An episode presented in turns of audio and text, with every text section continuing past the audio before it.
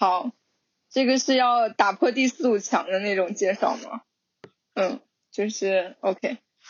大家好，我是阿金，想怎么就假装有人在听我们这个节目。哦，我现在的职业是一个编剧，对，大部分都在写喜剧，然后也在就是创作的摸索中吧，就正好聊聊这个话题，然后可以互相就分享一些，就是一项一些分享一些，嗯，案例或者说一些感受吧。嗯，我现在正在呃北京市的大兴区大兴沟里面，然后 这面据说呃地铁站离那个银海最近，然后我正在隔集中隔离中，大概还有呃九天，嗯，我就可以出去了，嗯，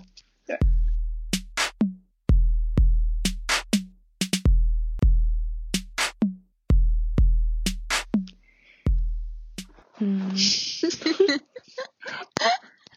很好。我知道 Danny，Danny，Danny 可能是因为我们太熟了，他不知道怎么跟我说。我觉得是。其实我比较比较好奇，你你你现在是隔离第二天吗？隔离第三天。我我就跟你说，我这个特别扯淡。我叫我这个应该就是不应该说叫，我这个绝对是一种形式主义的隔离。嗯。就是我，我甚至连次密接都不算，然后我是被大数据筛出来的，也就是说，就是人工，就是 AI 觉得我应该被抓，我应该被隔离，然后就有真实的人去联系我，去找我，然后把我抓了起来。对，而且我已经在北京算，嗯，他说应该到落地北京要十四天隔离嘛，但我已经在外面晃了两天了，我甚至还去了游泳，然后。然后还是对被隔离了，大概是按我落地北京的那天时间算的，所以我只要隔离十二天就可以了，不是十四天。所以你就是自由人了两天，然后然后他突然 decide 让你去隔离，然后前两天他也不管。对，对，然后特别特别逗的是。特别逗的是，我已经到家了，然后他说，那 OK，那个车晚上就来接你。我说几点？然后他说不知道，随时都有可能，你就保持手机通畅就行了。他说半夜四点都有可能。然后我说啊，好，那我出去买点东西。他说行，你去吧。就是就是这种，我就是一个形式主义的牺牲品。嗯，可能是要完成任务吧。就是要有一个 code，对，他是必须要做这个，就他也知道你没事儿，对，但是还是要就是让你必经这一天，必必经这几天。我从来没有隔离过，我就很好奇隔离那个心态上会有什么变化吗？你来找我，来，我们在窗口说一句话，你就对你就有机会体验这种生活了呀，你来呀。就是就我我想象会是很很很可怕，就是因为是封闭的环境。但是其实我要是在自己家里面待几天，待上一周，我觉得都是没有什么问题。但是就是但我不知道隔离那种心态会跟自己在家宅着有什么区别。嗯，哎，这个其实我也是，就是第一次这种集中隔离嘛。我之前好像完全没有彻底的那个隔离过，就是疫情爆发那一年。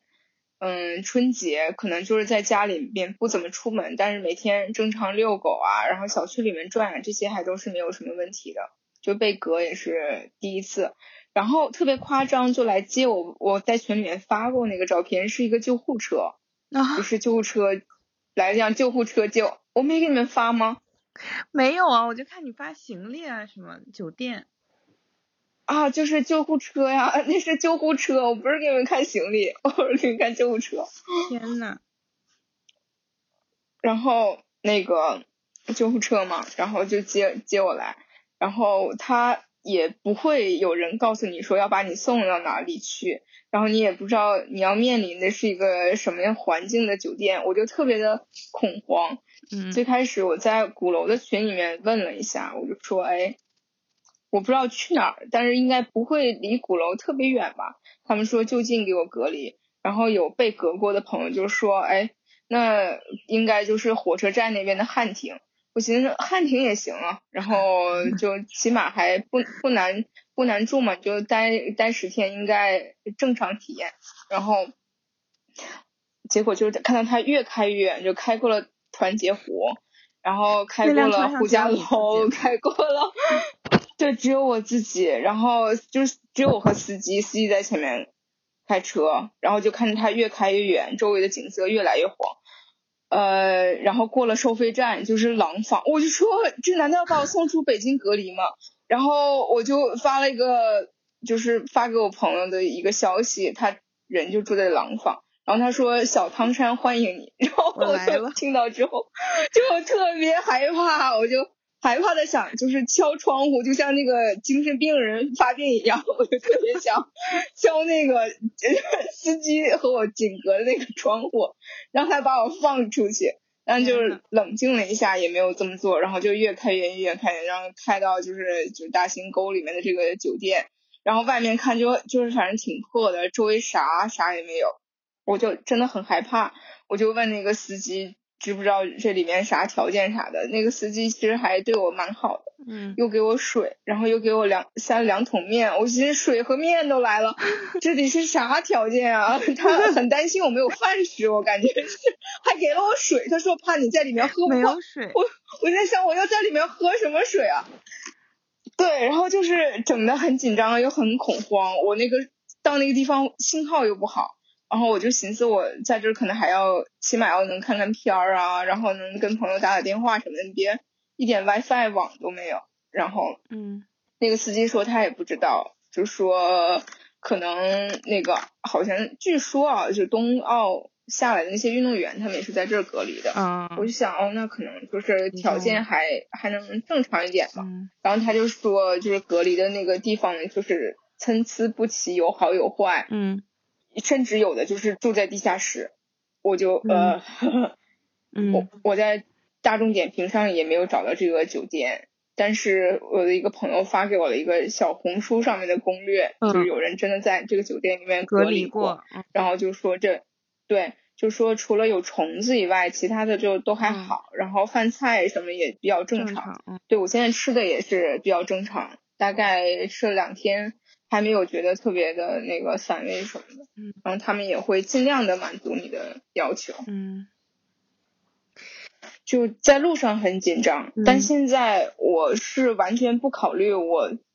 被隔离这件事情，我完全不会想这件事，就我自己待着的时候，我觉得要想的话就感觉挺恐慌、挺可怕的。然后我正常每天是有一些固定要做的事情，嗯，我就是先把这些事情做完了再说，就是尽量找。嗯，在自己家待着的感觉，因为其实我正常生活的也像半隔离啥那种感觉，就是其实也差不太多。嗯嗯，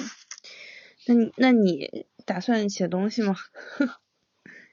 这段时间？嗯，还也还是硬 Q 是吗？来，就是 并没有什么 强关联这两个。哦呃，就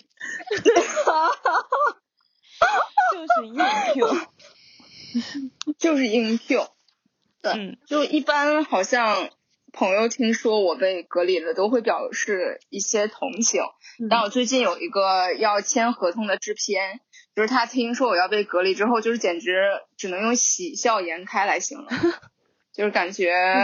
不用他们花钱，然后还可以把编剧捐起来。啊，还有什么比这更好的事吗？我都怀疑那个大兄弟是不是就是他举报我的。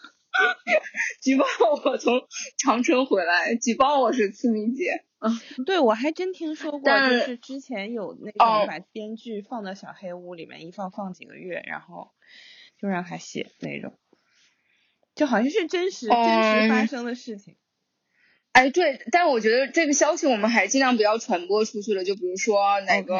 制片啊，不想。不想要那个花这个，就剧组没有这个隔离编剧或者给编剧闭关的费用，然后还不想编剧到处跑，然后那怎么办？那就举报一下编剧用国家的钱嘛，就这样。嗯，对。但我们昨天走合走合同，然后我发现那个合同上有两个地方吧，就是跟我们之前沟通的，就是不是特别一样。嗯。然后制片说是他们。因为是他们财务出的那个模板，然后财务和法务一起过的，所以不是他们自己弄的。然后我现在在打，就是跟他们在沟通，就这两处必须得修改吧，嗯，然后才能签，然后才能才能做。所以取决于我们沟通的结果。如果沟通的还比较顺利，这个合同能签的话，那我就嗯开，可能周一就开始工作了。对对对，就在这开工了。嗯。那你觉得闭关和创作有什么必然的关关系吗？我觉得，我觉得好像也没有一个直接的关系吧。但你要在短时间之内想把这个东西写出来，或者一段时间你想集中把它写出来的话，那确实还是闭关比较合适。因为，嗯，创作它比较需要你静下心来，然后自己编织一个世界。嗯，你要是天天就是接触一些呃真实生活中的人或者事，你可能有时候进不去那个状态。嗯嗯嗯。然后有很多事情来打断你。其实看起来写作它不占用你很多时间，但是想要找状态啊，然后真真正的呃把它都写出来，还是要花一些时间的。它不是说打打字很快就能打打字就把它能打完。嗯，那那你一般就是怎么进入状态？就是你是一般是要先硬写，先逼自己先写，开始写，然后慢慢就进入这个状态，还是你会有一些什么固定的习惯，就是培养一个你熟悉的环境之类的，来达到这个状态呢？嗯，我觉得可能。我先自己心理上有一个准备，就比如说这段时间我要接一个项目，我可能就会要把呃心态调整到哦，我大概要接项目，这段时间我就要为嗯一个剧本或者说为一个故事服务了，就是这段时间我要先做一个心态上的调整。我觉得也可能是因为我自己吧，就是还没有当编剧当的特别嗯长时间，我还没有就是像他们那些老编剧那样，他极极度的熟练。还不算成熟编剧呢，可能可能，所以就是心态上就需要先这样的一个准备。然后第二的话，我可能会先看一些呃相似的影视作品，嗯，然后就看一些对标，我就感受一下它的氛围，然后它的叙事节奏，然后一些呃叙事的一些技巧什么的，看看人家是怎么处理的。我在看的时候，我会写出来一些我觉得我在这个剧情里面能想出来的点。台词，嗯，桥段，或者说我想要提醒自己注意的一些小 tips，然后之后就大概要拉一下要写的这个的结构，就把能记下来的东西，就是尽可能记下来，然后就调整一下状态，比如说，嗯，就早起啊，然后喝点东西，就要准备开始写了，就大概是这样的一个步骤。嗯。嗯。你你刚才我是比较需要，哦，你说，你说你说，嗯，哦，我我是比较需要在落笔的时候，就是在在落笔之前就确定他有东西吸引我，就是必须他有对我的吸引力，因为我大部分是写喜剧的，这个可能他你自己觉得不好笑，你自己觉得这个东西是什么玩意儿，就是太难看了，你自己也不会想把它写出来，所以它还是需要包含着一些冲动的。嗯嗯，我觉得那些零散的一些点，或者说大家都觉得呃编剧夹带私货呀，那些都是很重要的东西。它是嗯创作的源源泉，或者它是你的一个驱动力。就是我想把这个弄出来，你要自己不渴望它，这个肯定写不好。嗯，哦，那就像你刚才说的，你做编剧时间也不是很长嘛，然后。因为你现在属于是一个职业编剧嘛，就是你把创作当做一个职业的这个状态，然后你说的是说你在去落笔之前会尽量去找到一个就是他跟你个人连接的那个部分，让你觉得比较有就那个热情去完成这个作品。那那就是说，嗯，因为有有一部分我我猜测有一部分可能是你自己主观的，就是想要去创作的东西，有一些可能是比如说像任务。就说一些活儿，嗯，就是这种东西的话，你是在每一个每次创作中都能找到那个点吗？就能找到那个那个火花吗？我觉得都需要找，就即即使它是一个活儿，嗯，怎么怎么说？其实活儿它也是要经过你这个身体这个养分，或者你经过你呃身体或者经过你的脑子去传达的，它也嗯是要经由你自己的个体的生命体验去完成的。它不能说我仅仅靠技巧就能把它堆出来。所以写的话，还是必须要找到你觉得它有趣的那一点，就算它只是一个广告。嗯嗯，我感觉嗯不存在不走心就写出来，可能他写不到你想要的那个标准，他写不到你觉得特别好，但你肯定在落笔的时候是想把它写好的。嗯嗯。那你觉得创作就是呃给你最大的那个呃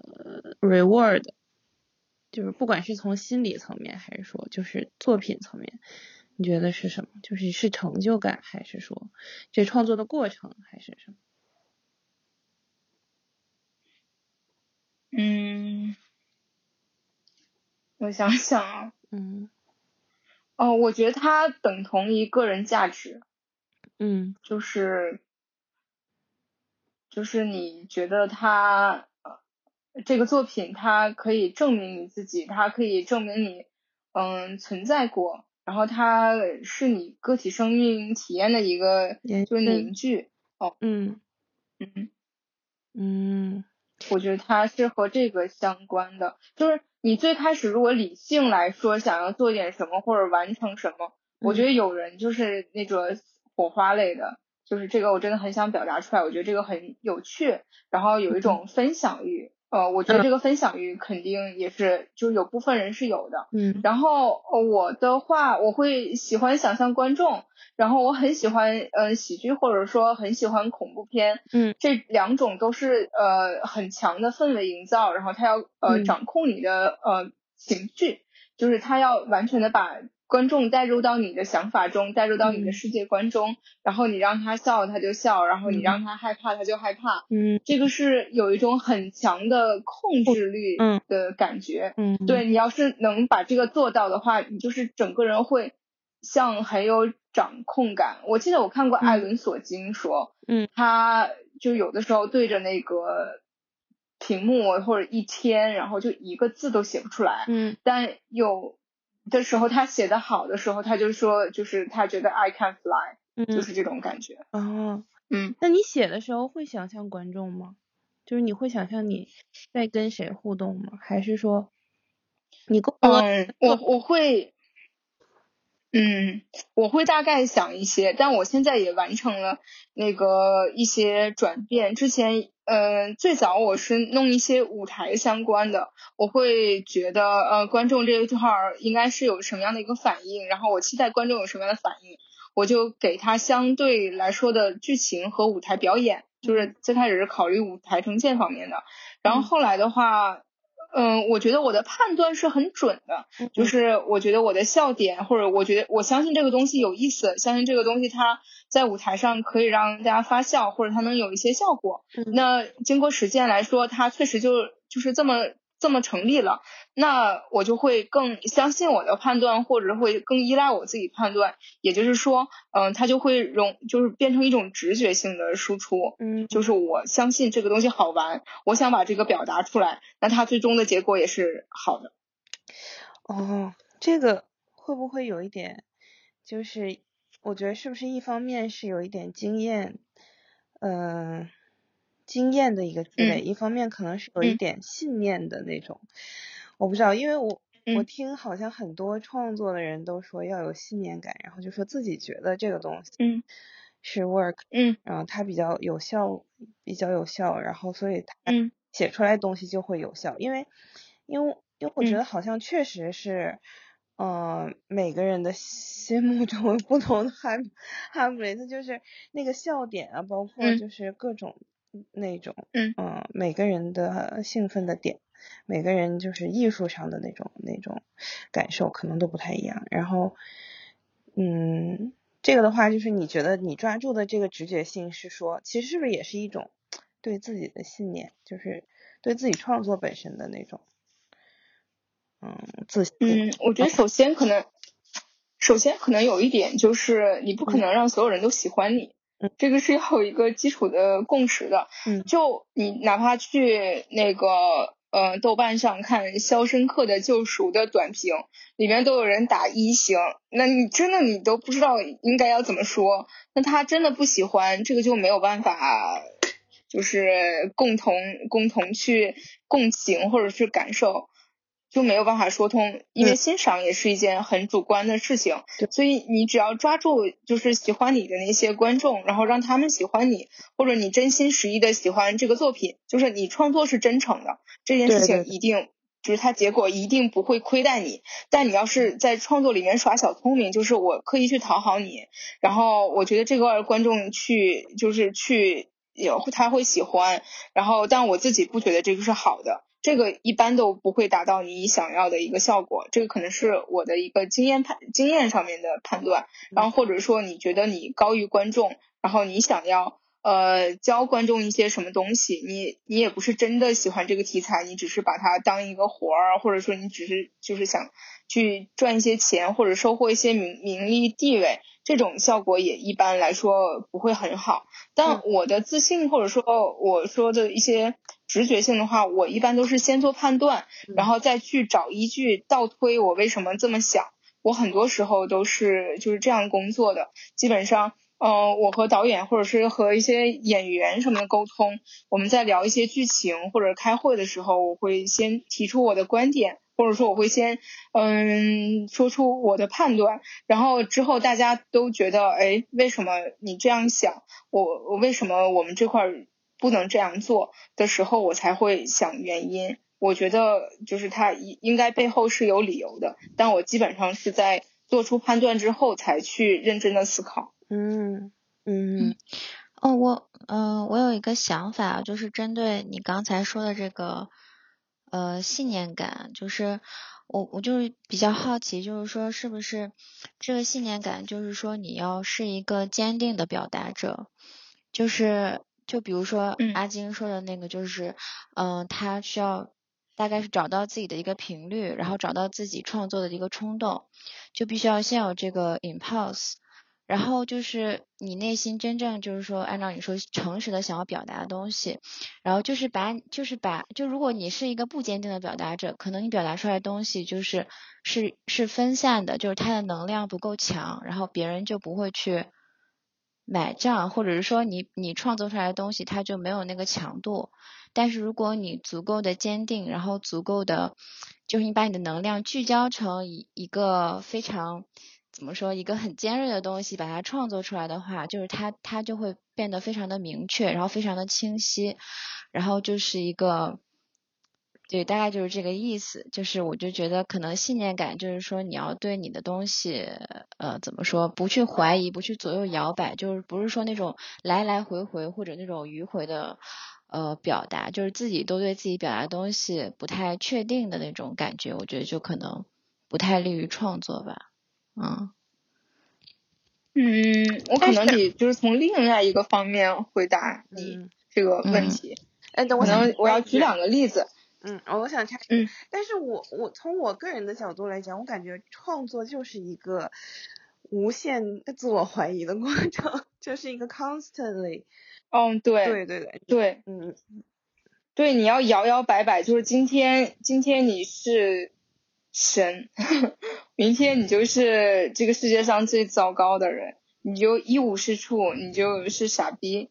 就是只有这两种状态，没有一个特别中间的状态。就是我还行，我有优点也有缺点，我是一个 普通人，并没有这两种状态。OK，那个我再说回那个信念、信念感这方面，我觉得可能它要就是放在另一个维度来看，就是它不仅是你。自己信不信这个事儿，是因为生活逻辑和电影逻辑它其实还是两个逻辑。就在剧中人里面，因为你选你会选择一个主视角，或者选择你一个叙事的方式，大家得到的信息都是你想展示的。然后大家收获的信息都是你梳理后就是去表达的。为什么一些写甜宠啊，或者说你看甜宠这种事情，我们大家在生活里面肯定都不会相信。嗯，你不会相信有一个就是从天而降的霸道总裁会爱上你。但为什么就是有人能写甜宠？就可能他自己也没有经历过这种恋爱，他把它当成另一个就是幻想题材去创作，那他就可以执行。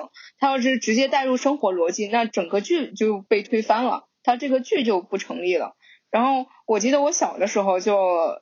嗯，经常家里一起看电视，然后好像是中央台的一个什么节目，就是经常有的一个桥段就是。嗯，产妇难产了，然后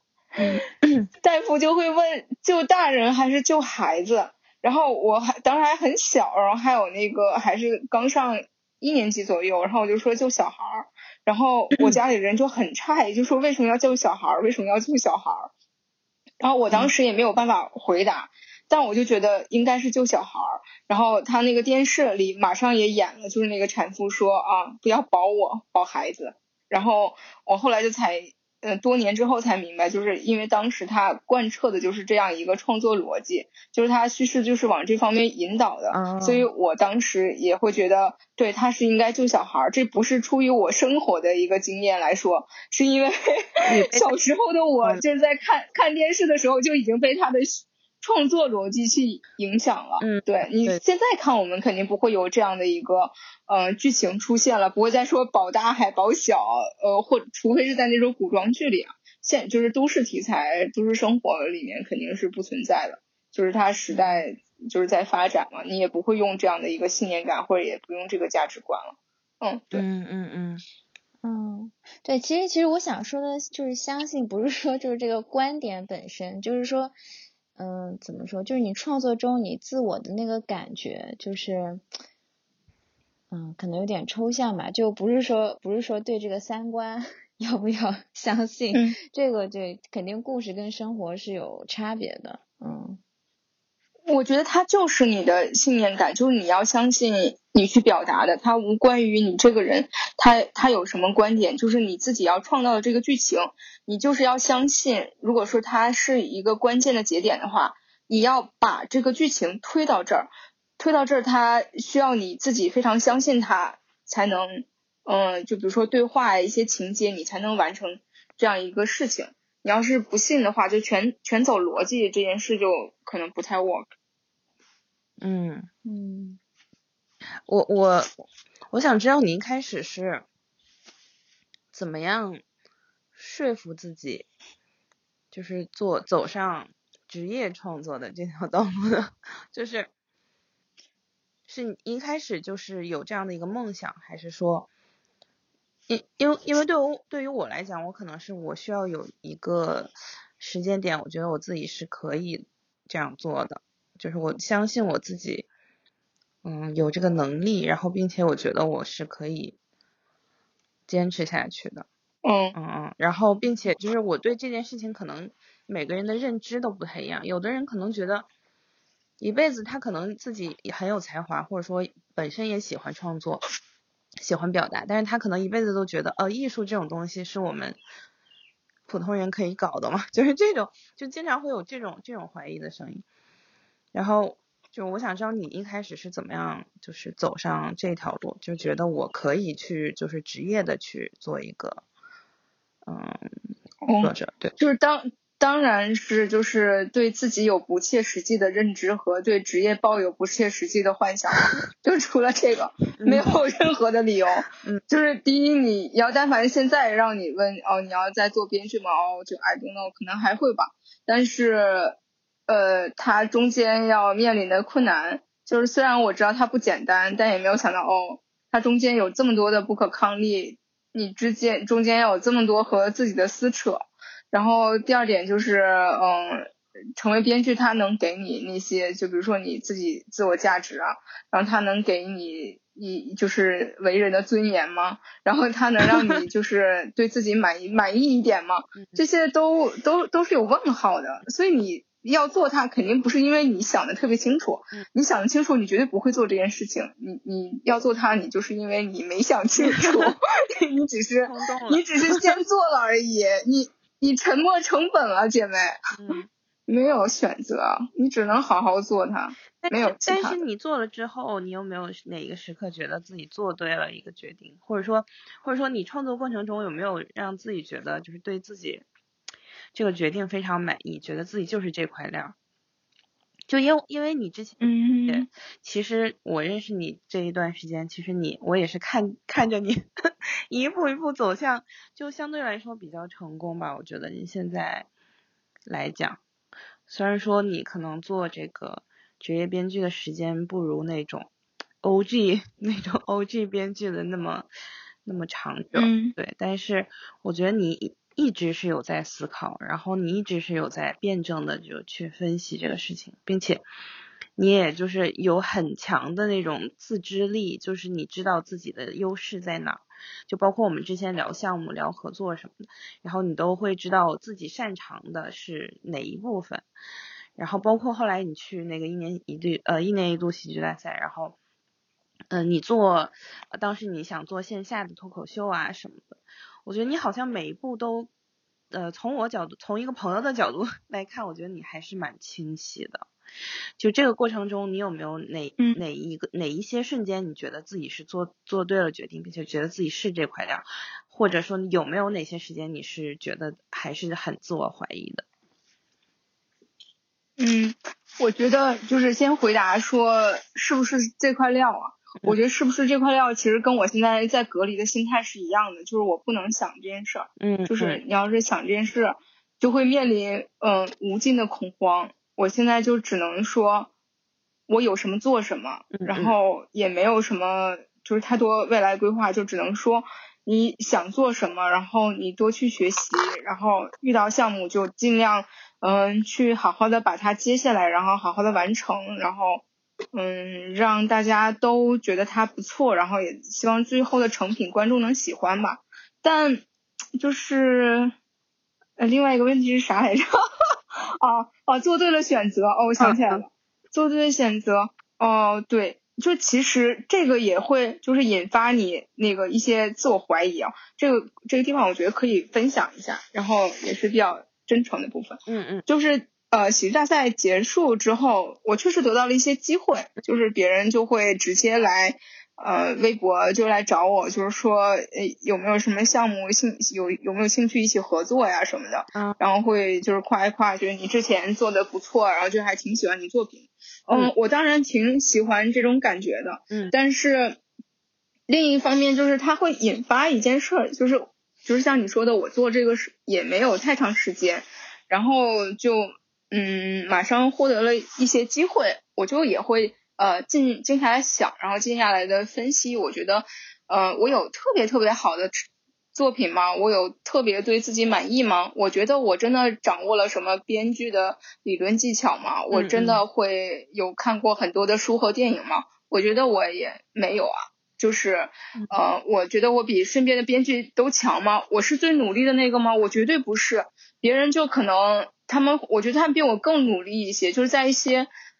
看不见希望的一些项目上，他们也会就是尽量去好好的做，然后尽量去好好的去写。我就在想，就是他们难道就不配得到这些机会吗？我就会在想，我为什么，嗯，别人能看到的是我，但我也确实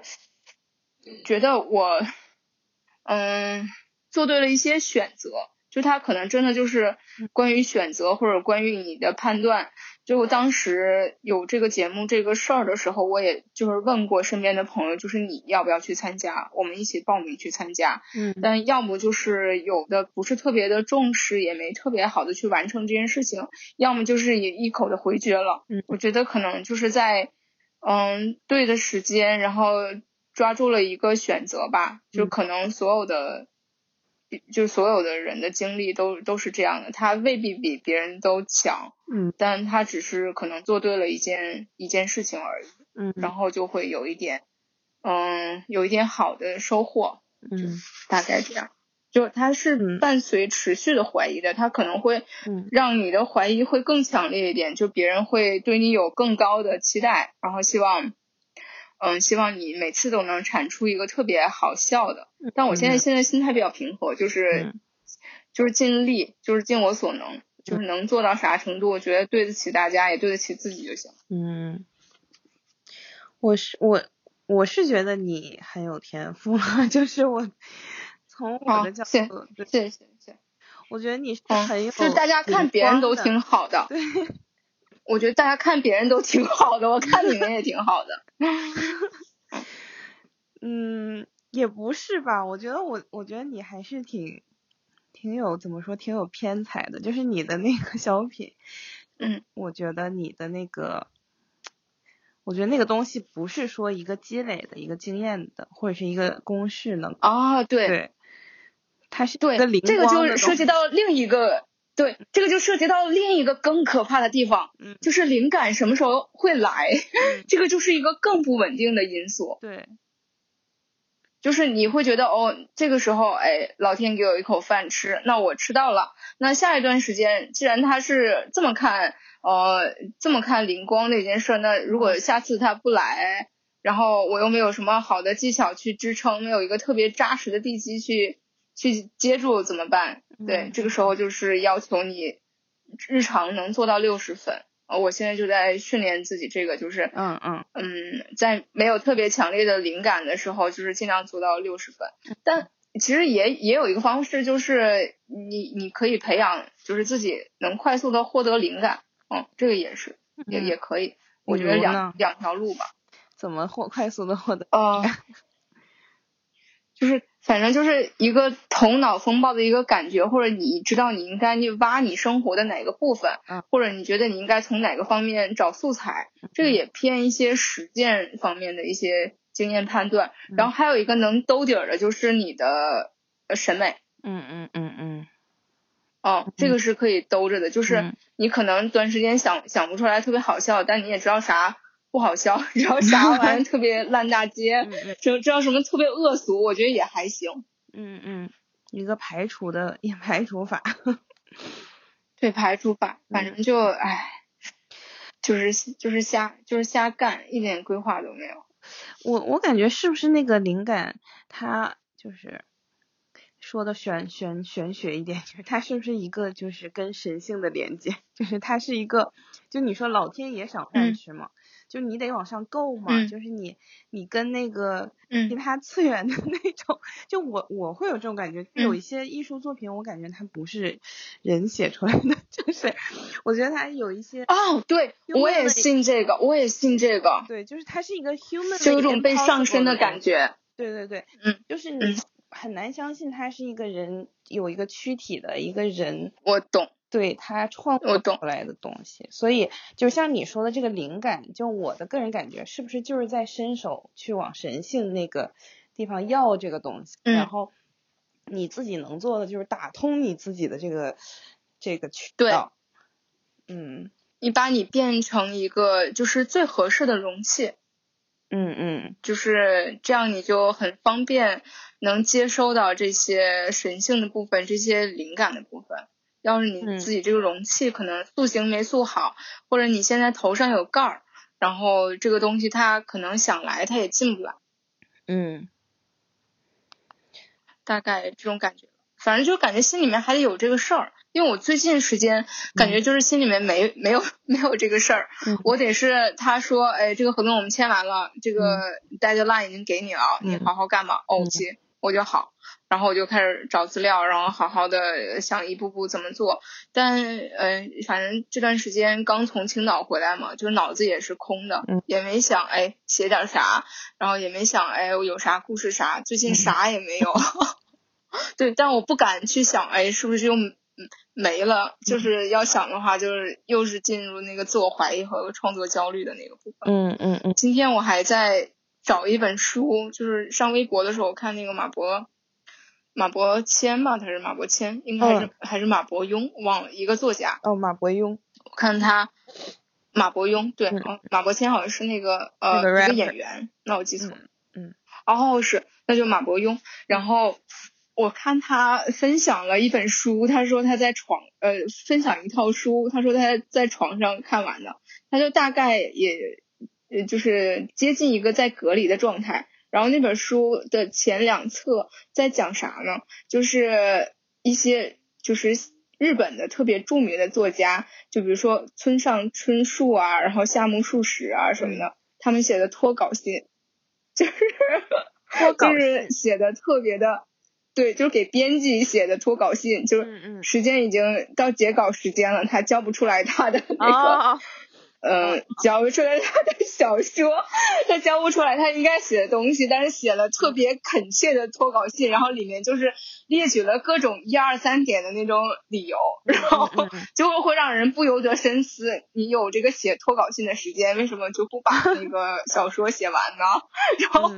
我就经常喜欢搜集这种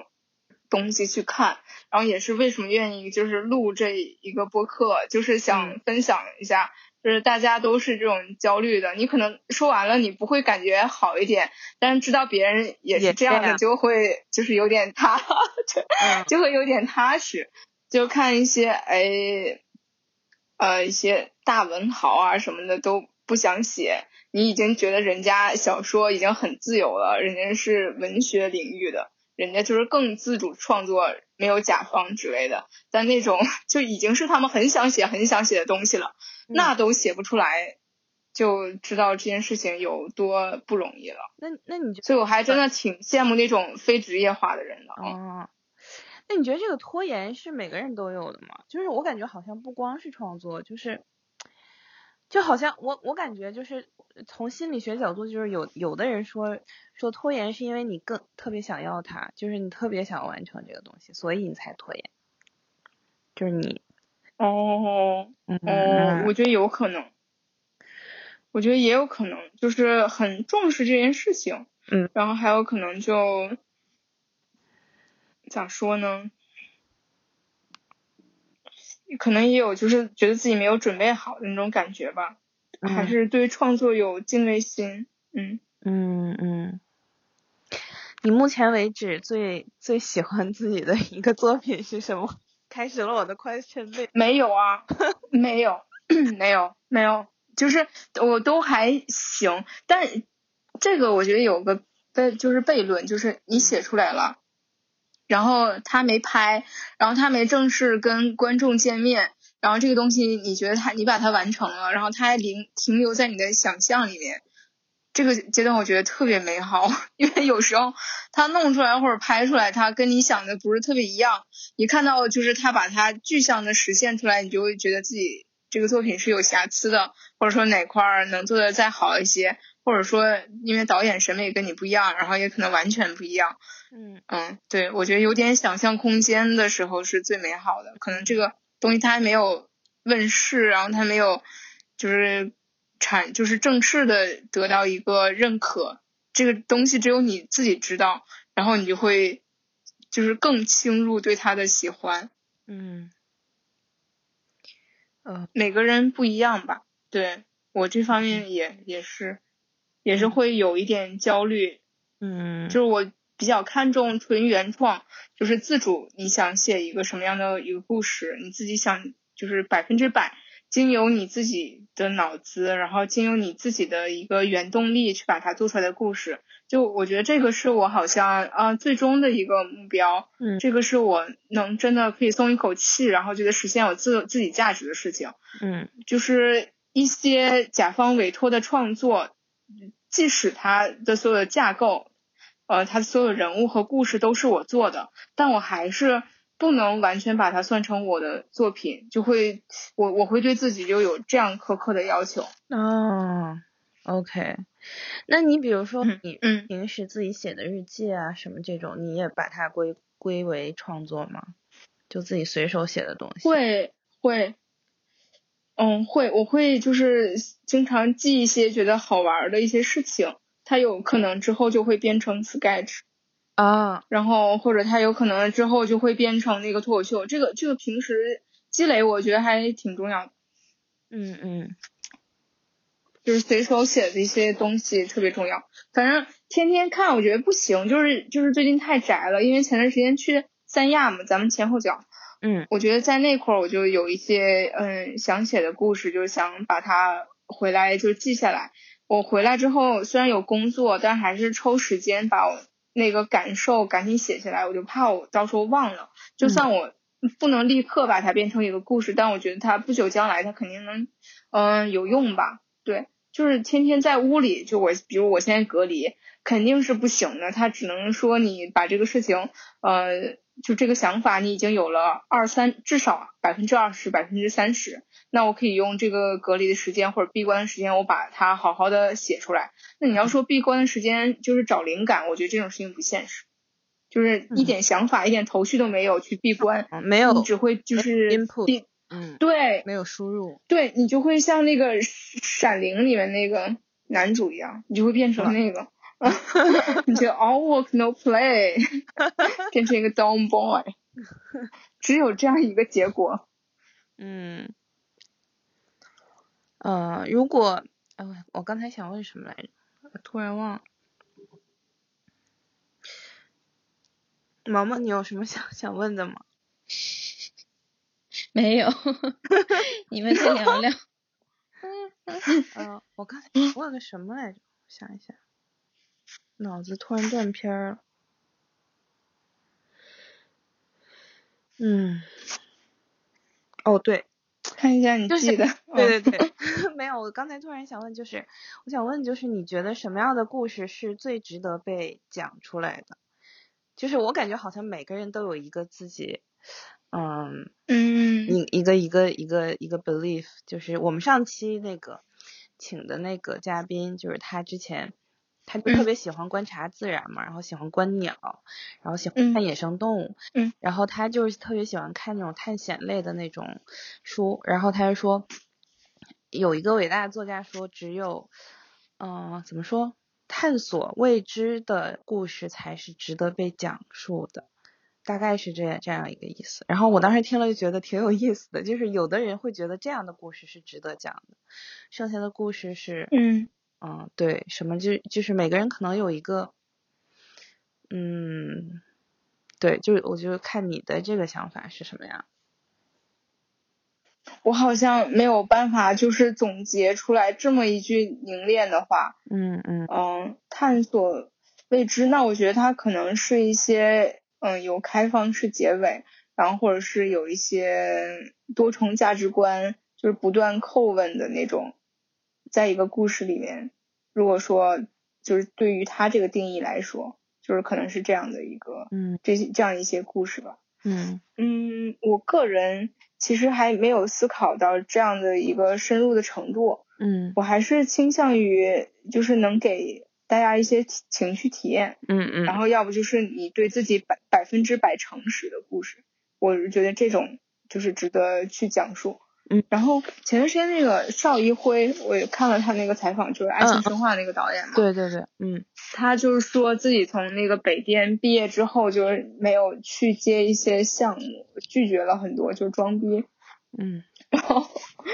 但他说了一句话，就还挺戳我的。他就说，就是现在烂片什么已经挺多了，我就不给大家添堵，我就不给大家喂屎了。我觉得说的还挺挺对的，因为拍电影啊、拍电视剧确实它挺不环保的。你看每天大家就是都吃盒饭，然后那么多人在，大家都不收拾。嗯嗯，其实剧组特别不环保，嗯，就是他没有办法。你就说让他大家每天打带饭盒，像就是去食堂吃饭那样嘛，那也不现实，就拍的都可能没没啥时间，嗯，洗脸了，然后能顾上那么多又环保什么的，好像也不太可能，嗯，可能美国好一点，我不知道，丹尼你知道吗？在美国他们拍电影吃什么？剧组吃啥？吃盒饭吗？在那个梦东方的时候，然后，嗯，有一天我们就是在楼上。往下看嘛，就是我们那个办公室，然后就发现好多那种复古的那种那种车，你知道吧？然后就是那种老爷车什么的，就是在我们楼下就开始修。因为在好莱坞那个 Sunset，就是绿日落大道那条街，其实就是什么样的人和车什么就都都会有，但是就是那么多的复古车，然后就让人觉得特别奇怪。然后他们就说，哦，是昆汀在拍好莱坞往事，然后。啊，对，然后，然后就当天我们下下班的时候就去吃那个，就团建嘛，想去吃那个，嗯，公司旁边的一家日料，然后也被封了，然后就说这边不能，就是不能过，是你不能来吃这家饭店，是因为我们现在要把把这里当取景，然后我们要拍好莱坞往事，嗯，就是其实美国我感觉也挺大大费周章的，就是他。他嗯东西其实也是怎么说？就你看，像那个谁，诺兰种了个玉米地嘛，就是对对，就对，我觉得诺兰就别拍了，太不环保了。他玉米地还玉米地还行，我觉得那个信条炸飞机真的有点没必要。对，就是所谓的这种艺术的追求嘛，就是我脑子里的东西，我想要呈现百分之百的呈现它，就是那种艺术的那种追求。嗯对对对，然后我想要怎么怎么样，嗯、所以我要所有人都来配合我，然后我要去创作一个什么样呃制搭一个什么什么样的景，然后找多么多少群嗯演，然后要怎么怎么样，就是其实是一个 dream come true，我觉得就是对于一个艺术家来讲，你觉得好像。我们从小都在就是做嗯。这样一个梦，就是说我现在想要想要做一个什么东西，然后我就是能让全世界来配合我，你知道吗？所以说我感觉这个主权，嗯。这个主权的分量是非常大的，所以这就是为什么那么多人想当导演，因为导演其实他就是上帝，就是在这个创作过程中，嗯。他其实是一个扮演一个上帝的角色，然后他其实是 dictate，就是他是一个独裁者，就是他 dictate 所有的这个这个方面，然后他是有一个，但是这个这这又是为什么？就是很多人当不了导演，因为他脑子里没有一个清晰的画面，他没有一个就是我就是要一个嗯五乘五的什么一个东西，然后或者我就是要一个什么什么样的一个玉米地，然后我这个飞机要长什么样，然后飞行员要戴什么样的帽子，就是很多导演他是要每一个方面都要去考虑的，就是他考虑到这个一个特别具体的一个 vision 之后，他要去跟比如说他的那个剧组上其他的成员去讨论这个事情，那就是。就我觉得这个也挺变态的，我觉得好像一个导演如果他能真嗯的就是有一个特别详尽的这样的一个想法，我觉得其实好像也确实是一种很艺术的、很现身的一种行为。怎么说？我觉得好像可以 justify 他这种行为，但是就是从环保的角度上来讲，就感觉没啥必要。就是除非你能拍出来一些就是旷世这种奇作，就是它真是一个 work of art，就是它一百年、二百年，就是几千年都还在影响着大家，然后给大家 创造这种精神的粮食。但是就是像你说的，很多烂片它也是动用了这样的资源，然后就咱们说这个烂片，可能就是说它没有达到那种艺术的高度和情绪的价值，或者说 whatever，就是从客观上来讲，就是觉得这个付出和这个艺术最后的成果不成正比，嗯嗯，然后觉得嗯那为啥要扔这么多钱进去？然后，呃，要这么多人去配合你，然后这么多的群演，然后这么多的就是环境上的牺牲，然后嗯这个那个，然后最后就为了出现，为了就是搞出来一个一模一样的东西，或者说搞出来一个就是毫无价值、毫无艺术价值的东西。就是这个是我觉得我对我来说是一个问问号。嗯，嗯所以我们达成了一个什么片子不应该拍的共识，就是并不知道什么应该或者说一定要做，这个是有一些弹性的空间的。但是什么呢，我们就希望他就尽量不要做了。嗯，哎，那那你觉得，我还挺喜欢嗯，你说，你说，我说我还挺喜欢侯麦的，因为他的那个就是电影观就会比较环保一些，他就觉哦。得就是电影不能不能整那么大他就觉得就是很轻松，就是一个人机器一个机器，然后导演在，然后两个演员，我们在巴黎街头就把这个事情拍了。嗯嗯，而且他之前之后之后就是他拍出名之后获奖嗯。颁奖典礼都不去的，就是怕自己出名，然后在嗯。街上被认出来，就会影响自己在就是巴黎很随意的去取景拍片。嗯。然后我最近也看了一个就是 HBO 的剧，我特别喜欢，嗯，我我现在推荐给你们一下，叫嗯。How to with John Wilson。哦，我看了，我看了，哎呀，就是我看了，对我我你你就看人家就是分享来着，对，你就说人家就是用了啥成本嘛，嗯就是没有啥成本，我就是天天一个人。对时间成本，那是他个人他愿意做的事儿，这我们不算。他没有用一些什么不环保的事情。嗯那你自己就是走在街头，然后我后期把它大量的素材做一个后期的加工，一个后期的对一个后期的干干预。嗯那你说正常就是有人能达到这种就是趣味性和艺术高度嘛，我觉得他两方面都都兼得，然后又很低成本，就这种就很，就我觉得很好，对对对，就是这种觉得应该被倡导，就是你的，嗯嗯，对，你的理念是先行于你的一些就是调配呀、一些就是场面，对对对，嗯，嗯，我就特别喜欢这种，我也是，我超喜欢那个，我前两天还给胡卡分享，就是我说我也想拍这种，就是，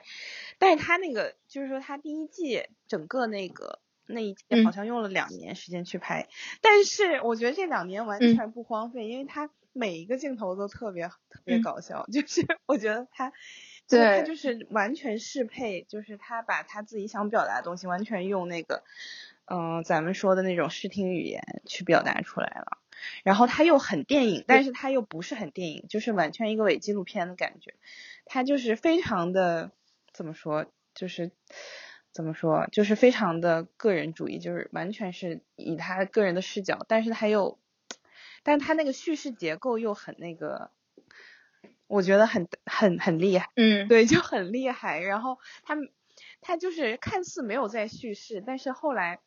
就是每一集的最后，他都你一拉就会发现它的结构是非常精巧的，它每一集的结构其实都是一样。对，这就是编剧的能力，就是它一个结构的，对对对，一个重要性，就是美国的，就是美国好莱坞那派，我觉得这方面就没有拖后腿，嗯，确实，就是潜移默化到各种地方。嗯，我们现在话题聊到了，就是创作应不应该 经济环保？嗯，我觉得环保点儿挺好的，就是一些大场面，我感觉大家也没那么太爱看了，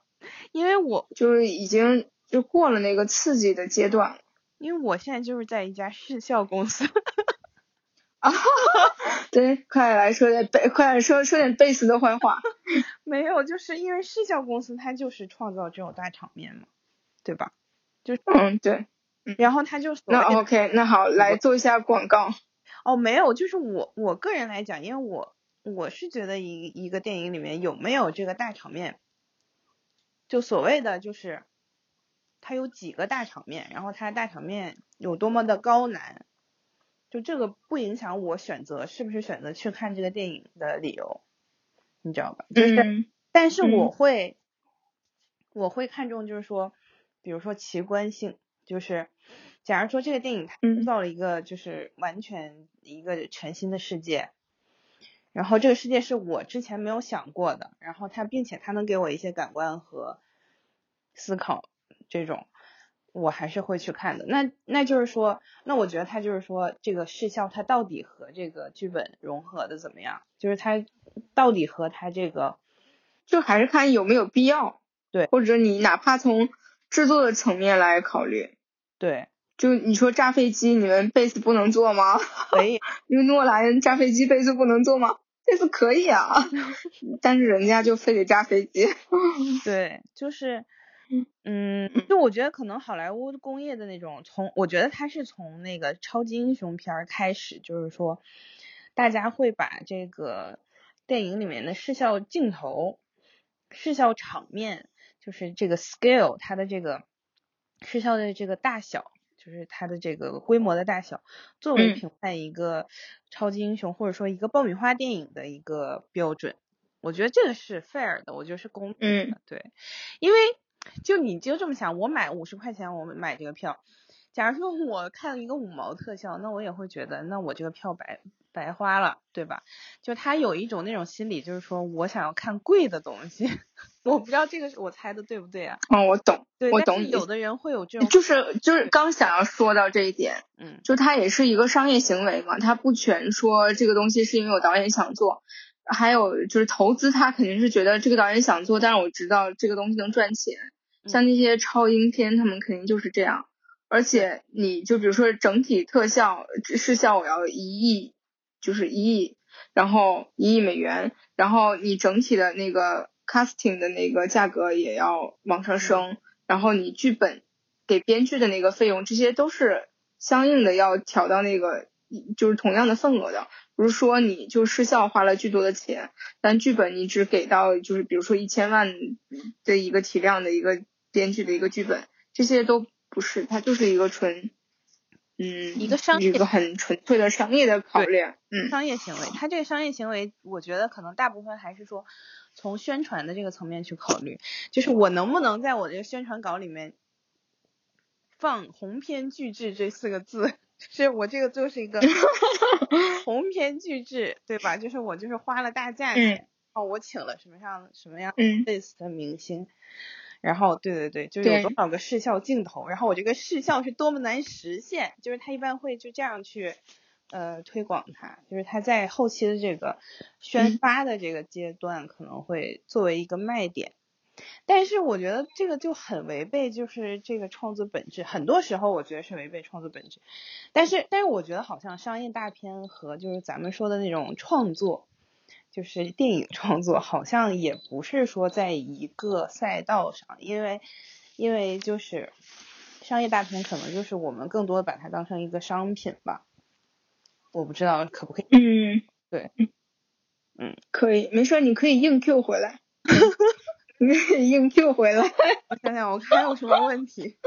反正我们这这个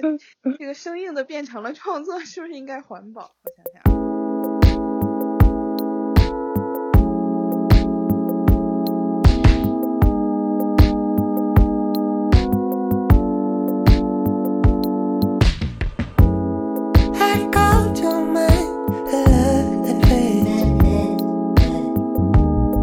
your